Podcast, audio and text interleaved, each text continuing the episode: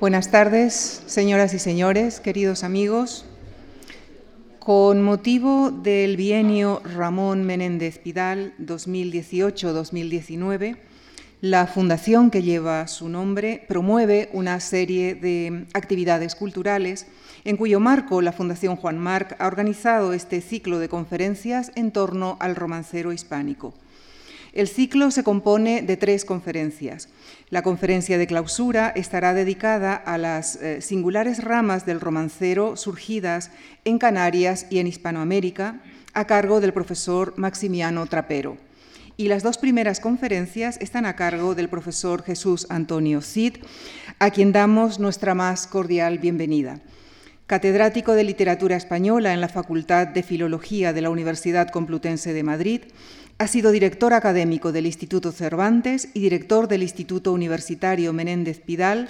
Actualmente es presidente de la fundación del mismo nombre.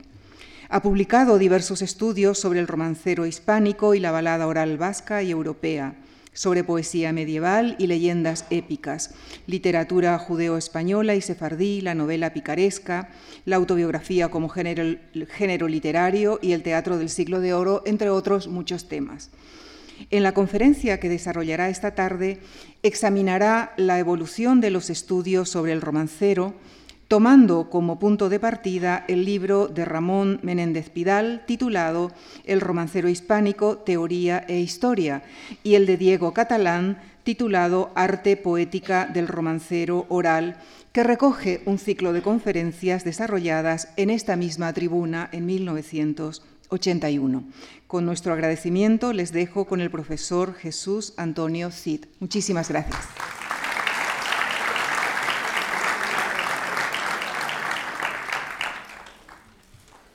Eh, señoras y señores, queridos amigos todos, eh, como acaba de decir Lucía Franco, en mayo de 1981, Diego Catalán pronunció en este mismo auditorio de la Fundación Marc cuatro conferencias que tuvieron una fundamental importancia eh, para los estudios de romancero.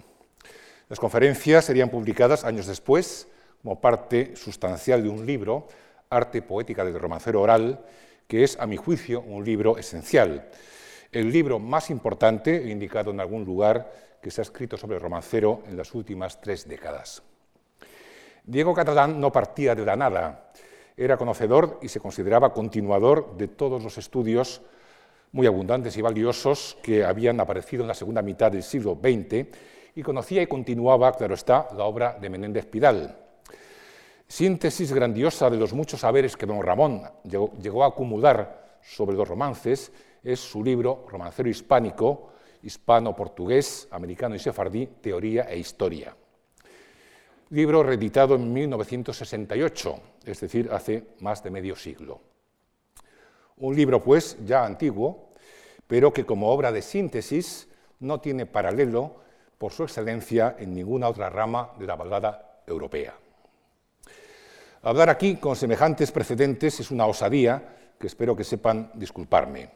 He aceptado el reto por dos razones. Primero, porque este año se cumple el cincuentenario de la muerte de Menéndez Pidal y hablar de romancero es siempre un homenaje a la memoria de don Ramón. Y segundo, porque el tiempo transcurrido desde que Diego Catalán impartiera sus conferencias en esta Fundación Marc ha hecho que se produzcan, como no podía ser de otro modo, indudables avances o transformaciones en el campo de estudio sobre romancero.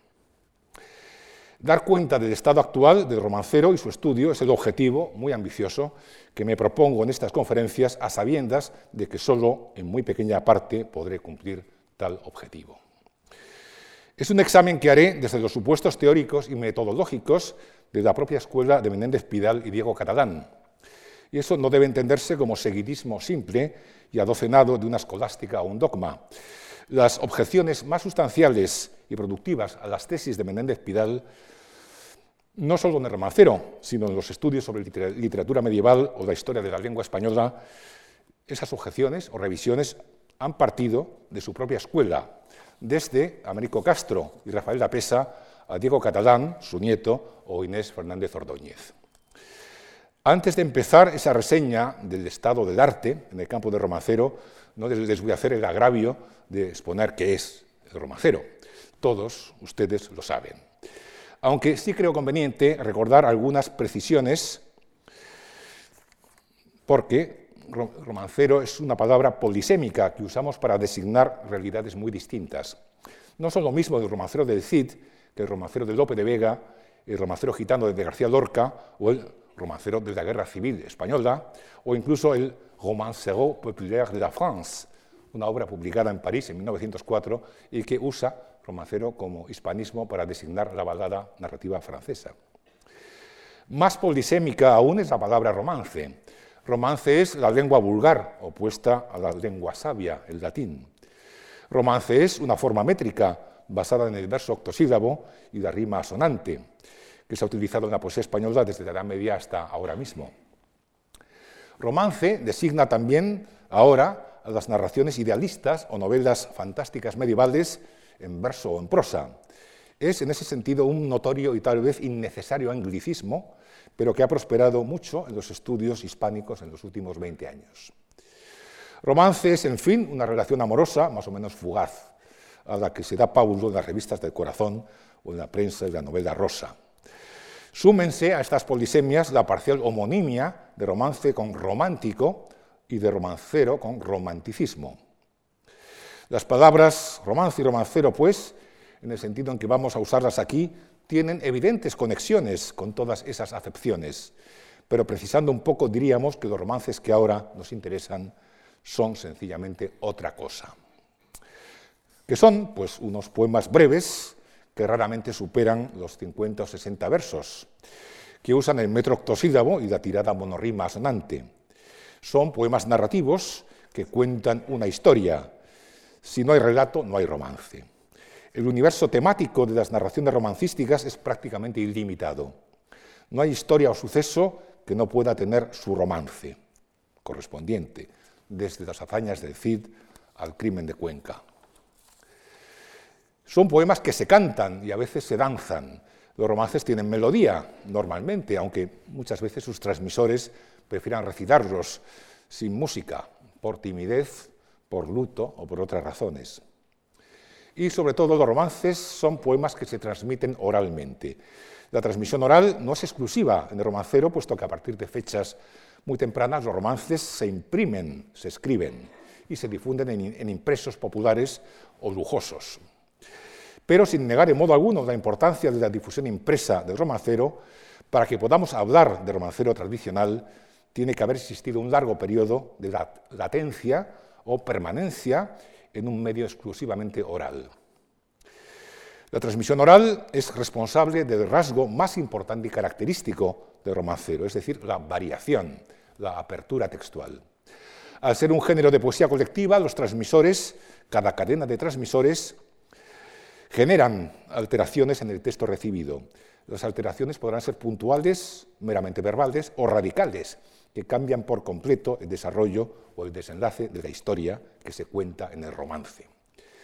El hecho siempre comprobado es que si de un romance recogemos 10, 100 o 500 versiones, nunca habrá dos idénticas. Estamos ante un fenómeno de larga duración. El romancero ha estado presente en la cultura española, en el imaginario hispánico, durante más de siete siglos, lo que lo convierte en único. Ningún género literario hispánico ha tenido una tan larga vigencia. Aparte de ello, el valor estético es reconocido y su importancia mm, radica también en ser un género común a la poesía narrativa que denominamos balada europea. Como rápido recordatorio de todos o algunos de estos rasgos, podemos ver un romance que todos ustedes conocen, el romance del prisionero, romance que para el poeta Pedro Salinas se merecía estar a la cabeza en tiempo y en intensidad de las elegías de la soledad de la lengua española. Eh, tenemos un texto, varios textos. El primero es el impreso en el Cancionero de Amberes de 1548, que a su vez reproduce una obra muy anterior, el Cancionero General de 1511, de Hernando del Castillo. Es el texto venerable del siglo XVI, eh, vemos en efecto que está sonantado en Tónica, calor, señor, amor, todos son perfectos octosílabos, y es en efecto muy breve, incluso más breve de la norma en el romancero. Eh, junto a él, menos visibles, eh, tienen una versión del norte de España, de Zamora, si no recuerdo mal, en donde vemos ya las variaciones esenciales, sustanciales. Primero, un extraño estribillo, Vitor, Vitanda, Vitanda, Vitor, que si tenemos tiempo comentaremos, y después vemos que toda la parte del escenario primaveral que va a contrastar con la prisión del preso se desarrolla mucho más, cuando el trigo estaba en cierne, etc. Y además un cambio no casual, no irrelevante, eh, cambia el género, no es un prisionero, es una prisionera. Y el romance, en efecto, se ha interpretado como una prisión alegórica, es la prisión del amor.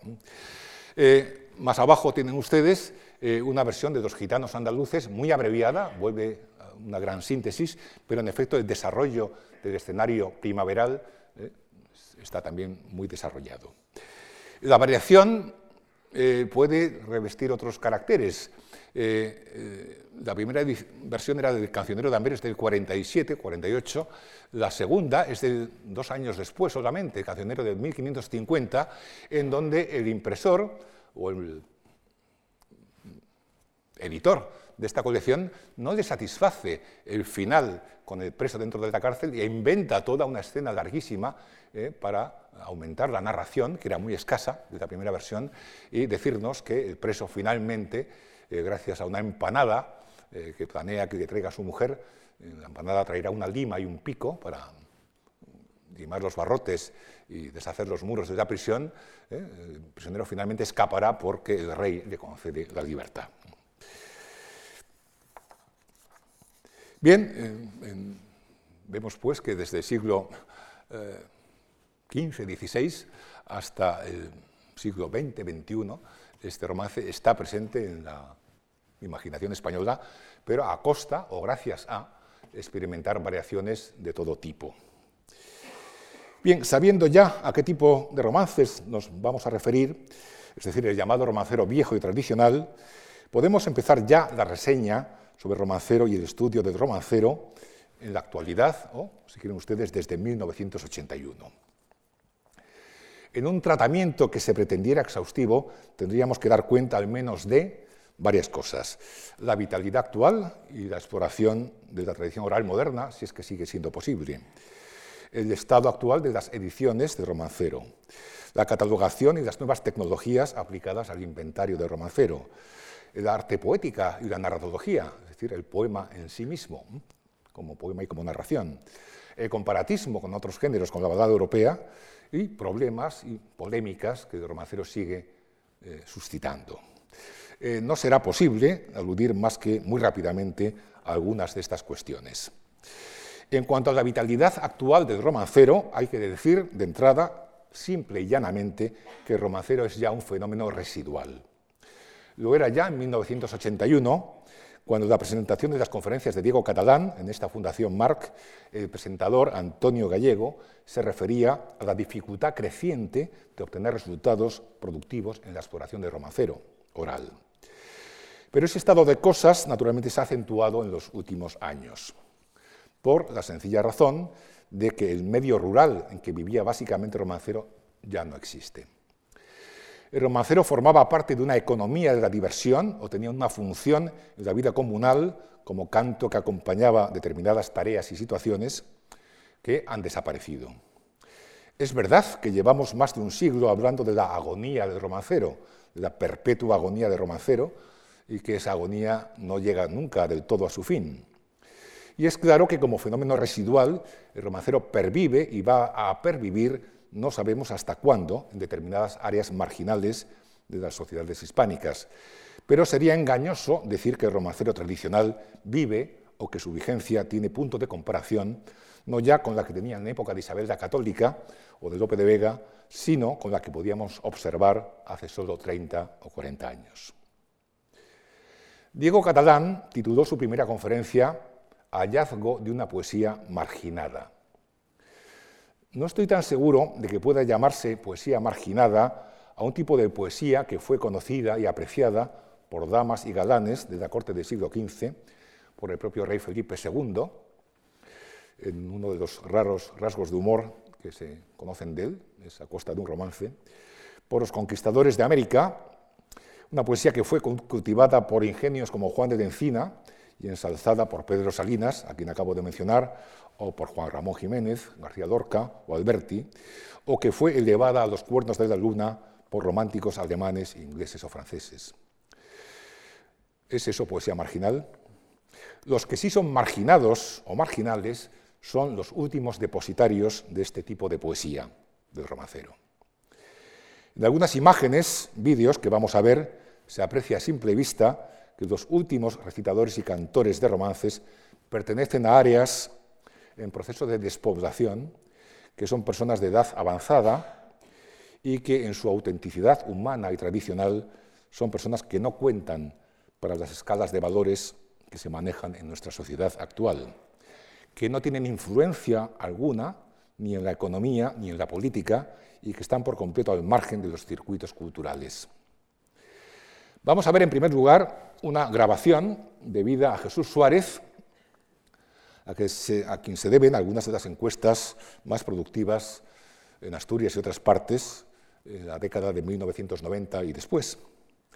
En este caso se trata de una versión recogida en Portugal, en la misma raya fronteriza con Galicia, y me parece un buen ejemplo por varios motivos.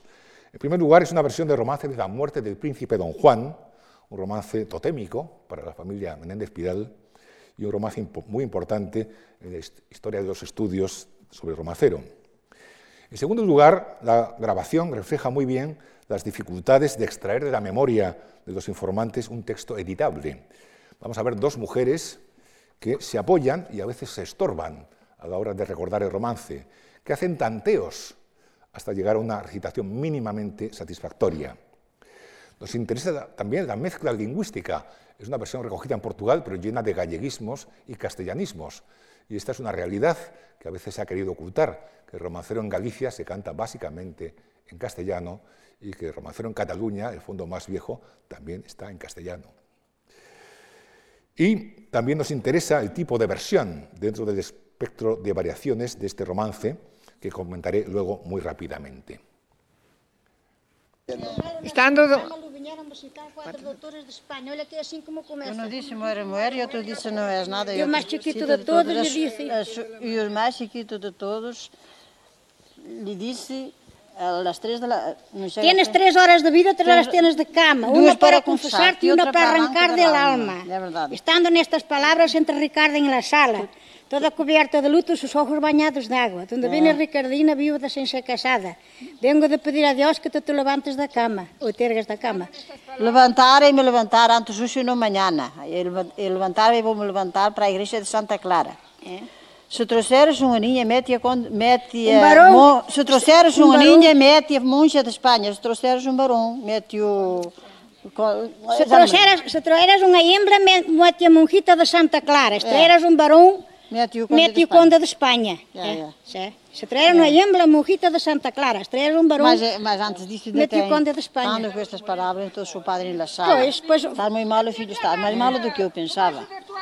Estou muito malo, papá, estou mais malo do que eu pensava. Tenho três horas de vida, tenho três horas de cama. Estando...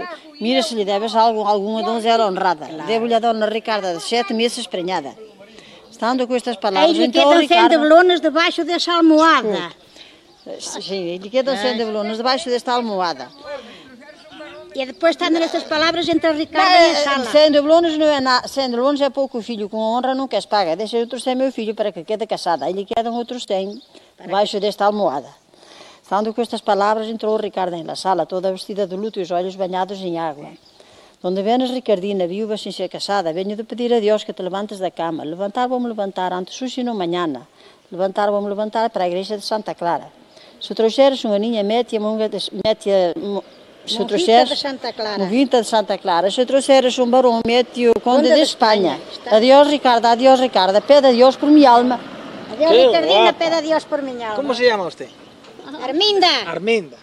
Reconocerán ustedes que no es fácil sacar un texto editable de lo que hemos oído. Eh, este intento eh, se lo debo a Clara Marías, que tiene a su cargo la edición del Corpus del Príncipe Don Juan, que ha intentado reflejar las intervenciones de las dos recitadoras eh, con sus contradicciones, con variaciones continuas, eh, refleja muy bien la mezcla lingüística de portugués, gallego y castellano, y después de este intento eh, nos brinda un proyecto de edición definitiva que no sé si ha sido...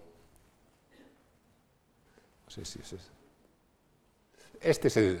Sí, después de oír varias veces esta cinta, es posible extraer un texto que recoge el romance mm, de forma bastante íntegra, no del todo, pero tenemos una versión bastante completa. Es la versión que llamamos tipo ricardina, en donde el contexto nobiliario del hijo de los reyes católicos ha desaparecido por completo. Eh, ya no es la muerte de un heredero, la tragedia por la muerte del heredero a quien se habían fiado eh, esperanzas mesiánicas, la España de fines del XV, sino es un drama rural. Es una mujer que muere perdón, que se le muere eh, su pareja sin estar casada. Y el problema es, eh, ¿a qué tiene derecho esta viuda sin ser casada? Es decir, que el romance no tiene la función de conservar la historia, eh, sino de explicar problemas reales que pueden darse en cualquier sociedad. ¿Qué pasa con una mujer cuyo apoyo masculino muere sin ningún vínculo legal? Esto es lo que les ha interesado en realidad a los transmisores de este romance. Bien, eh, que el romancero sea un fenómeno ya residual no quiere decir que sea tarea inútil seguir explorándolo, seguir haciendo encuestas. Las sorpresas, las gratas sorpresas, nunca están excluidas. En algunas de estas últimas exploraciones han aparecido hallazgos sencillamente sensacionales, romances que no se habían documentado desde el siglo XVI, tipos o subtipos de versiones que eran novedad absoluta o sencillamente versiones notables por variantes desconocidas, por lo bien recordadas, por la hermosura de sus melodías, etc. Algunos de los más singulares hallazgos se han producido en Canarias y sin duda Maximiano Trapero se referirá a ellos la semana próxima. Yo querría poner ahora un ejemplo asturiano que debemos también a Jesús Suárez.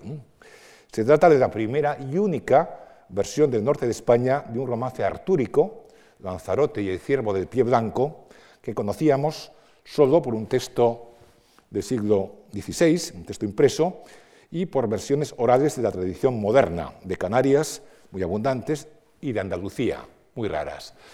Bien, este romance es uno de los, se puede considerar eh, una especie de crux en los estudios de romancero, puesto que es un romance eh, cuya fuente se desconoce, eh, tiene tres asonantes totalmente distintos y tres escenas que parecen inconexas, y sobre todo tiene un final inconclusivo.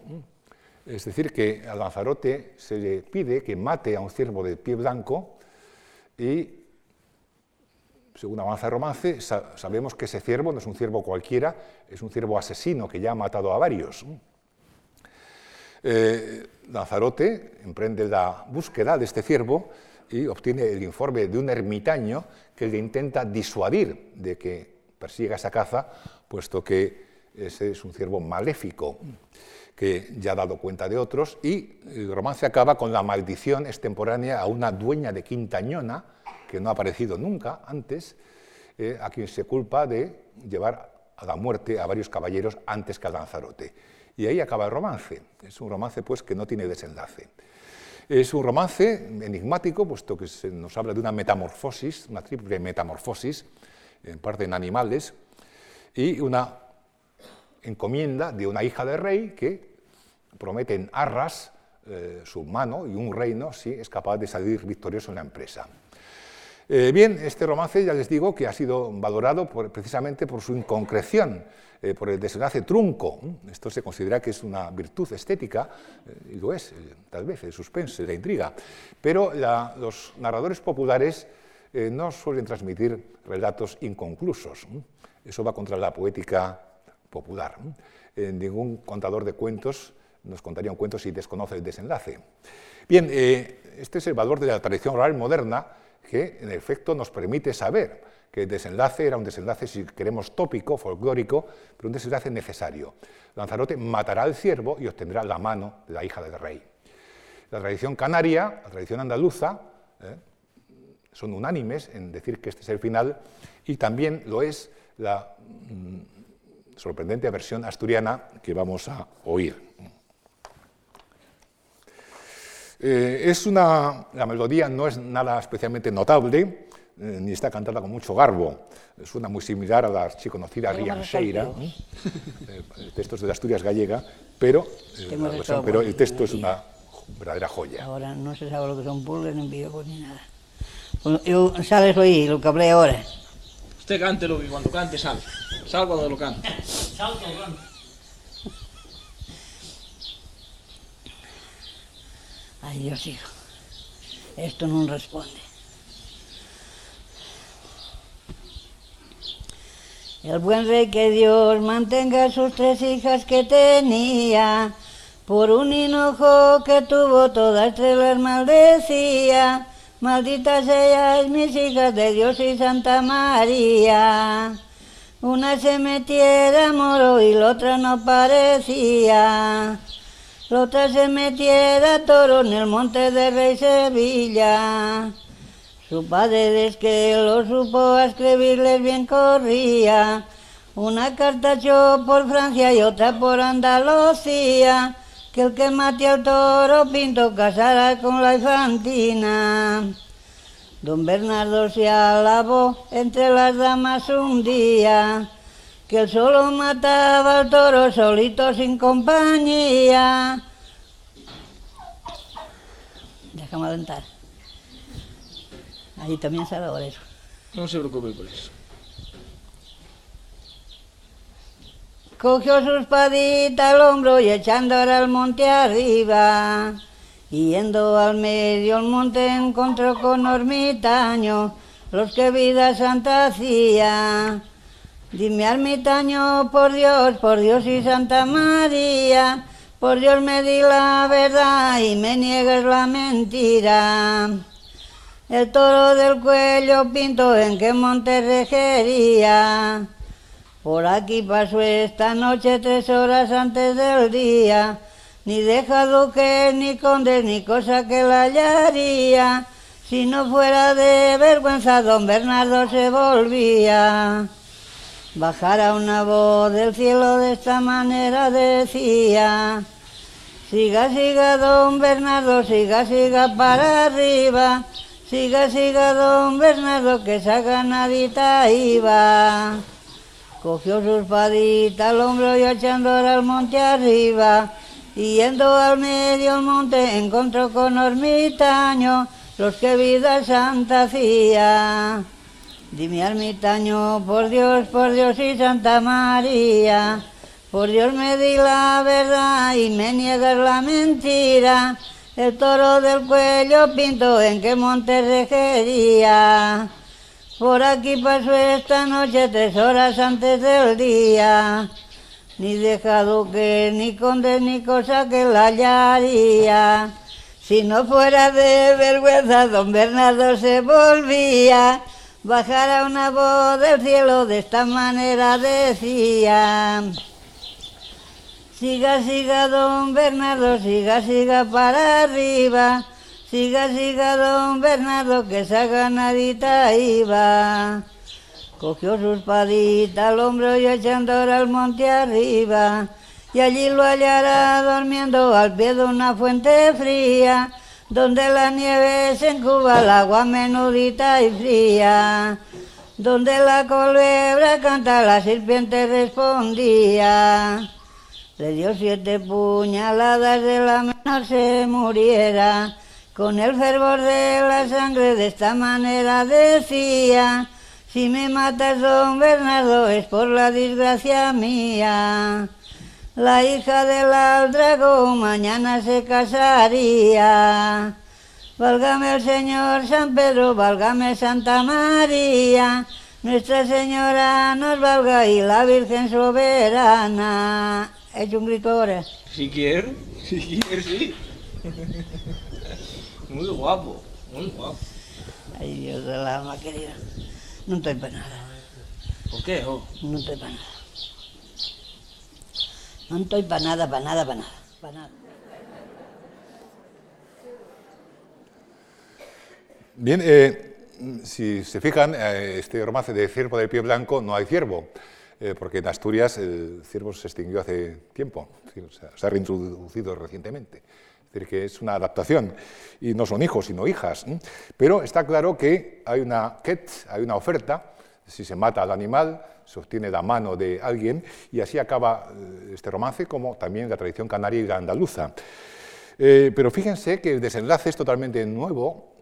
Se nos dice la hija del dragón mañana se casaría. ¿Con quién se casaría? Evidentemente con Lanzarote. Ahora, al dragón, personaje no mencionado, es un residuo, a mi juicio, precioso, un residuo, un resto eh, que nos da claramente resonancias artúricas. Uther Pandragón es el padre del rey Arturo.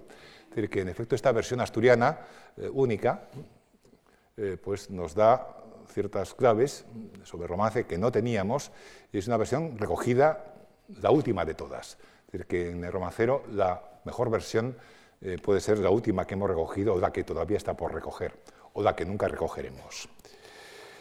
Eh, pasando a otros apartados, ediciones de romancero. Eh, el plan de don Ramón Menéndez Pidal, en el que trabajó toda su vida, era la edición plenaria del romancero hispánico, lo que llamó romancero tradicional de las lenguas hispánicas. Eh, en el fondo, el libro que he mencionado antes, el romancero hispánico, Teoría e Historia, era la introducción a esta edición plenaria de todo el corpus de romances. Como los otros grandes proyectos de don Ramón, la historia de la lengua y la historia de la épica, a pesar de haber vivido casi 100 años, don Ramón murió sin haberlos visto terminados.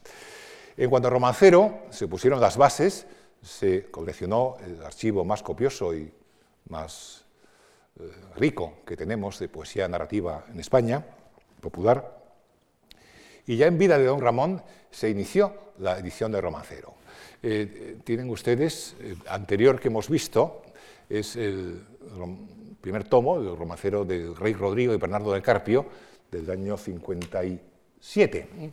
Eh, después se avanzó en algunos tomos más, este creo que es el tomo sexto, y el último de todos, La muerte ocultada, de 1984-85, eh, a cargo de Beatriz Mariscal, eh, fue el último volumen publicado. Es decir, que se interrumpió la publicación de Romacero Hispánico, lo cual creo que es un grave pecado cultural para nuestro país.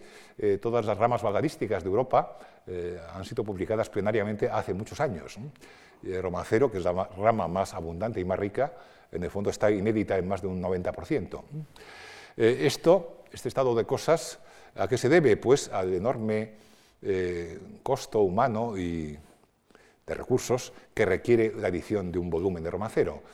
Es decir, que hay que lidiar con textos antiguos, con pliegos góticos, hay que lidiar con eh, infinitas versiones orales, con ecos literarios, es decir, la amplitud con la que concibió don Ramón esta edición hace que sea difícil cumplir esos objetivos.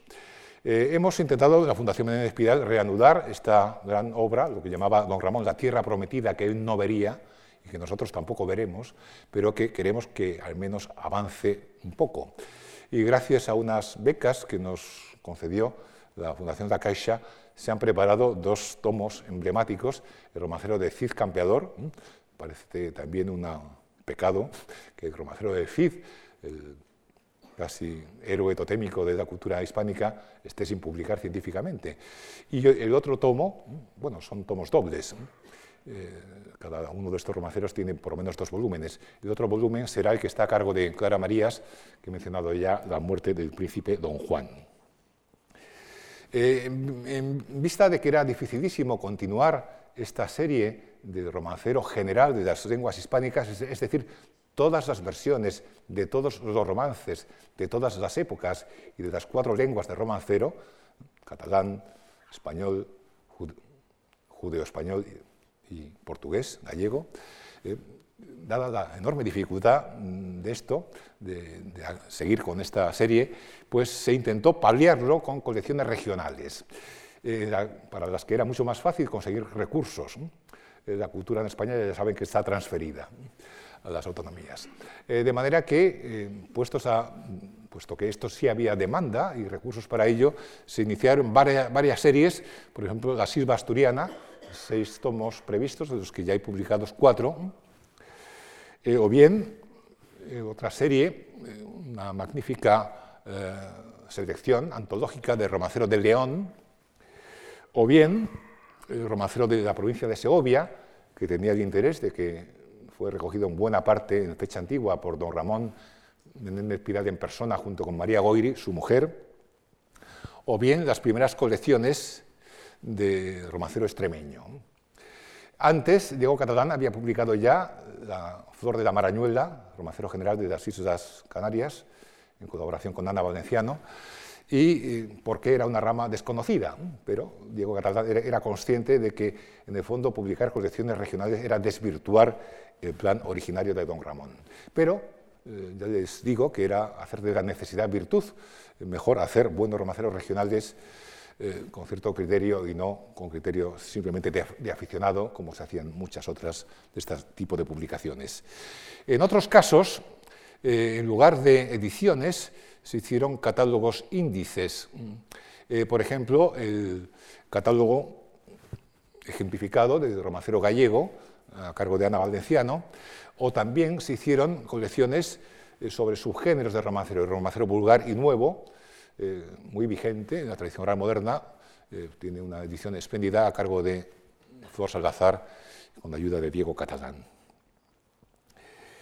bien, esto era un poco desviarse de la tarea fundamental, pero crear herramientas que a la larga fueran útiles para la, gran edición de Romancero, para cuando se hiciera, para la continuidad de la serie mayor de Romancero tradicional de las lenguas hispánicas. Otra herramienta básica para esos desiderata era, claro está, el catalogar los fondos. Eh, y eh, de los últimos libros, de las últimas empresas a cargo de don Diego Caradán, eh, una esencial fue este catálogo analítico del archivo romancístico Menéndez Pidal Goiri. España tiene la extraña anomalía de que el archivo eh, de su poesía narrativa popular es un archivo privado. La Fundación Menéndez Pidal, eh, ya en tiempos de Diego Catalán y después, tiene vocación de ser pública, de que esta entidad eh, acabe siendo pública, pero mientras no lo sea, pues funciona como institución privada. Y les digo, se la paradoja de que el archivo de Roma Cero eh, no es estatal, sino que es de una fundación privada. Eh, Diego Catalán simultaneó ese catálogo eh, analítico con una historia documentada de la exploración de romancero, que es este libro publicado en 2001, el romancero, el archivo de romancero Patrimonio de la Humanidad, historia documentada de un siglo de historia. Son dos gruesos volúmenes magníficamente ilustrados y que realmente eh, son una historia cultural de la España contemporánea vista en función de cómo se exploró el romancero. Y en efecto, además de ser una historia familiar de los Menéndez Pidal, es una historia cultural de la España moderna eh, magnífica, eh, que tiene el hilo conductor de quienes se interesaron por los romances y quienes colaboraron con Don Ramón en la tarea de crear este archivo. Eh, volviendo al catálogo propiamente dicho, eh, pues eh, en época de Diego Catalán se hizo solamente esta sección, la sección A, es decir, romances de referente histórico nacional. Es decir, todos los ciclos épicos, desde Bernardo de Carpio, Fernán González, Infantes de Lara, Infantes de García y los hijos de Sancho el Mayor, el Cid, temas históricos legendarios hasta el fin de la dinastía leonesa, etcétera, hasta llegar a romances sobre la conquista de América, historia moderna y otros romances de tema histórico nacional, que alcanzan a la Guerra Civil Española. Ya ven la amplitud eh, con, la que nos movemos. Bien, toda esta parte quedó eh, catalogada eh, magníficamente en esos dos tomos que he mencionado antes. pero quedaba el resto. Es decir, que en época de Diego Catalán se empezó a catalogar la parte de romances carolingios, importantísima, algunos de los temas más importantes son de origen francés, eh, que han pervivido hasta hoy, temas sobre Roncesvalles, Durandarte y Bederma, romances derivados de la chanson de Cesne o de los sajones, eh, romances derivados de Gaiferos, Baltarius, romances derivados de otras chansons de Gest, Gaiferos, Galván, Marqués de Manto, Baldovinos, Conde Claros, etc. Eh, bien, pues eh, gracias a proyectos subvencionados del Ministerio, se ha podido ya catalogar toda esa sección de romances carolingios y también la sección C anterior, es decir, romances ariostescos y de ciclo artúrico. Eh, romances ariostescos de temática artúrica, romances de Amadís, eh, que, aunque no sean populares, generaron bastante, bastantes textos impresos. Y las secciones siguientes eh, la sección D, romances bíblicos, y la sección E, romances clásicos, trovadorescos y caballerescos, ya han sido también catalogadas y digitalizadas. Eh, bien, parece que hemos avanzado mucho, pero todo esto no es más que, calculo yo, la cuarta parte de lo que queda por catalogar, porque ese genérico, otras secciones, romances de tema folclórico y novelesco, eh, son lo que cubren el romancero más popular y más abundante en la península y fuera de ella, es decir, romances de temática amorosa, amor fiel. Estas son categorías creadas por doña María Goiri, amor fiel, la mal casada, esposa desdichada, adúlteras, la doncella guerrera, etc. Y, por no alargar mucho la cosa, eh, queda, claro está, todo el romancero religioso, el romancero sacro y devoto, y queda, claro está, todos los temas del romancero vulgar. Bien, eh, es pues una tarea bastante grande, la que tenemos por delante, pero que creemos especialmente útil. Eh, para la catalogación ya no se hace en tomos de papel, sino se hace de forma electrónica. No se ve muy bien, pero esto es una entrada que me ha facilitado Guillermo eh, Gómez Sánchez Ferrer, que colaboró mucho tiempo en, este archivo digital. Eh, lo que se hace es, primero, digitalizar el documento, nuestra idea es preservar los documentos y al mismo tiempo describirlos en todos los campos eh, que faciliten después la publicación o el estudio. En este caso se trata de una versión de romance bíblico de Amnón y Tamar, muy popular en toda la península, y es una versión sefardí recogida en Tánger eh, por un gran colector, amigo de don Ramón, Joseph, Joseph Benoliel. Y todos los descriptores, se nos dice aquí que es una versión oral transcrita, que da fuentes, el archivo Menéndez Pidal, Goiri, eh, que es una versión recogida en Marruecos, eh, quién es el colector, y esto continúa, eh, qué tipo de documento es, es un original, no es una copia, y dónde está, etc. Y luego finalmente está el documento. Esto, si hubiéramos podido hacer una demostración desde Internet, podríamos ver que está el texto, la lámina, la imagen es ampliable a voluntad y con sumo detalle y se puede, con lo cual facilita enormemente la transcripción y ulterior edición.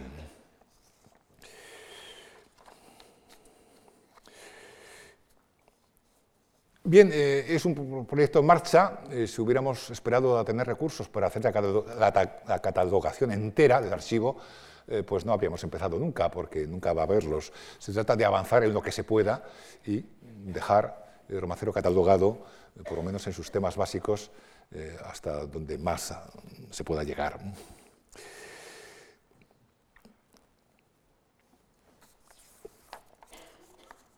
Bien, en cuanto al apartado de los trabajos y estudios de romancero como obra literaria en sí, como poesía, excelente poesía en muchos casos, es decir, el estudio de los romances como artefactos verbales complejos y como narraciones mucho más sofisticadas de lo que a veces se ha sospechado, ese tipo de estudio, que no fue muy abundante hasta fechas recientes, eh, creo que el punto de inflexión está en la teoría general que Diego Catalán antepuso a los volúmenes del Catálogo General del Romancero Panhispánico. Este volumen apareció en 1984. Eh, la introducción es una verdadera monografía eh, que hace Pendant con la eh, visión histórica de Menéndez Pidal en su libro Romancero Hispánico. ¿Cuál es la mayor aportación de esta teoría general de Catalán? Pues en cuanto al verso, al arte verbal, es el haber acuñado un nuevo concepto de fórmula. Decimos siempre que el romancero es formulario, formulaico, como lo es en parte de la épica. ¿Y por qué decimos que hay fórmulas? Eh, la visión tradicional, antigua, es decir, que es fórmula todo aquello que se repite. Eh, de día, de noche por los caminos, de día por las aradas. Eh, bien bien David al rey su padre, altas torres donde estaba. Es decir, hay versos que se repiten continuamente en distintos romances. Eh, bien, pero la idea que pone en circulación catalán es que las fórmulas no son fórmulas porque se repitan, sino porque son lenguaje figurado. Eh, oír un mensaje de altas torres donde estaba nos visualiza a alguien que oye desde lejos. Pero lo que quiere decir la fórmula en sentido abstracto es otra cosa, es escuchar un mensaje que, no está destinado al que lo recibe. Igual que eh, en las calles de Madrid, junto a los caños del agua, ¿eh? nos sitúa una fuente, pero lo que quiere decir realmente esa fórmula es que la acción que se va a narrar tiene lugar a vista de todos, en un sitio público. Es decir, que el romancero se constituye como un género con lenguaje poético precisamente por su utilización continua del lenguaje figurado, que es lo que caracteriza el lenguaje poético. En esta teoría general se habla también continuamente de la importancia de los símbolos y los indicios que todo el lenguaje de romancero maneja perfectamente. En un romance donde empieza la acción inicial en un cazador que va al monte a cazar y no caza nada, la caza infructuosa, lo que quiere decir es que caza su propia muerte. Vamos a tener un romance de desenlace trágico, o no feliz. Es decir, que el romancero está lleno de estas pistas que verbalmente lo hacen un relato complejo. En cuanto al relato, el romance como poesía narrativa, como narración, eh, eh, lejos de pensar que son historias sencillas, simples, lineales, eh, lo que descubre cualquier estudioso romancero es que el romancero es enormemente económico, que elide secuencias, es decir, que el oyente y el lector tiene que poner mucho de su parte, puesto que no se le cuenta todo. Eh, el romancero, además, no cuenta las historias de manera lineal. El romancero puede hacer flashbacks y puede hacer eh, anticipaciones. Es decir, que al contrario que lo que aprendíamos en la morfología del cuento de Vladimir Prop, el romancero juega con los conceptos de trama y argumento o de intriga y fábula el romancero puede presentar los relatos desordenados, artísticamente desordenados. Y esto es también algo que lo configura como un género mucho más complejo y más, menos sencillo. La poesía popular no es ingenua en modo alguno, ni en su forma ni en su fondo. Eh, se ha puesto siempre el ejemplo de Bernal francés, donde ni el protagonista, ni la protagonista, ni el oyente sabe qué está pasando hasta el puro final alguien que llama a la puerta de casa de una mujer ¿eh? y se hace pasar por el amante, el amante regular que va a visitarla y al final sabemos que no es el amante, es el marido que se ha enterado de la traición de su mujer y viene haciéndose pasar por el amante para matarla. Pero eso lo sabemos solo al final del romance. Es decir, que mantiene esa intriga hasta el final. Quería poner un ejemplo con un audio de un romance también eh, singular, el romance de Spinello, que deriva de un tema de la novelística europea. Eh, es el mismo tema que está en un ley, de Marie de France y en una, novelita italiana, Gibello, que nos cuenta eh, un personaje que llega a ser rey y que en el momento de su muerte cuenta su historia, cómo ha llegado a ser rey.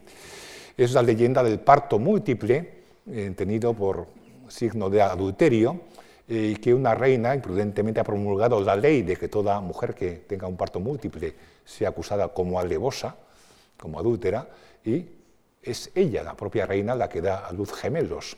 Como ha promulgado esa ley, tiene que deshacerse de uno de ellos, de los hijos, y este va a ser Spinello.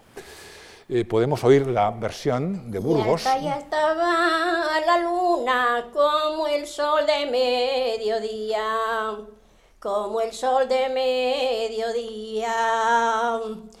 Cuando cortaban la capa de espinel de barbería, de espinel de barbería. Siete sastres la cortaban, siete doncellas le hacían, siete doncellas la hacían. Y la ha venido a estrenar hay día de Pascua florida, día de Pascua florida. Y un domingo entrando en misa, con la reina encontraría, con la reina encontraría. Muchas voces espinel, voces de tu capa rica, voces de tu capa rica. Y lo mismo mi señora de sudor una vasquiña de sudor una basquiña. El rey que lo estaba viendo desde el palacio de arriba, desde el palacio de arriba, con un paje de silencio a llamar a la reina envía, a llamar a la reina envía. Y lo mismo hizo la reina con un paje de cocina, con un paje de cocina. Que caiga espinel muy malo y en cama de enfermería, en cama de enfermería. Que el rey le quiere matar, que el rey matarle quería, que el rey matarle quería. Siete veces le visita, siete veces cada día, siete veces cada día. Las tres va por visitarle, las cuatro va con malicia, las cuatro va con malicia. Esa tu cama, Espinel, es parecida a la mía es parecida a la mía.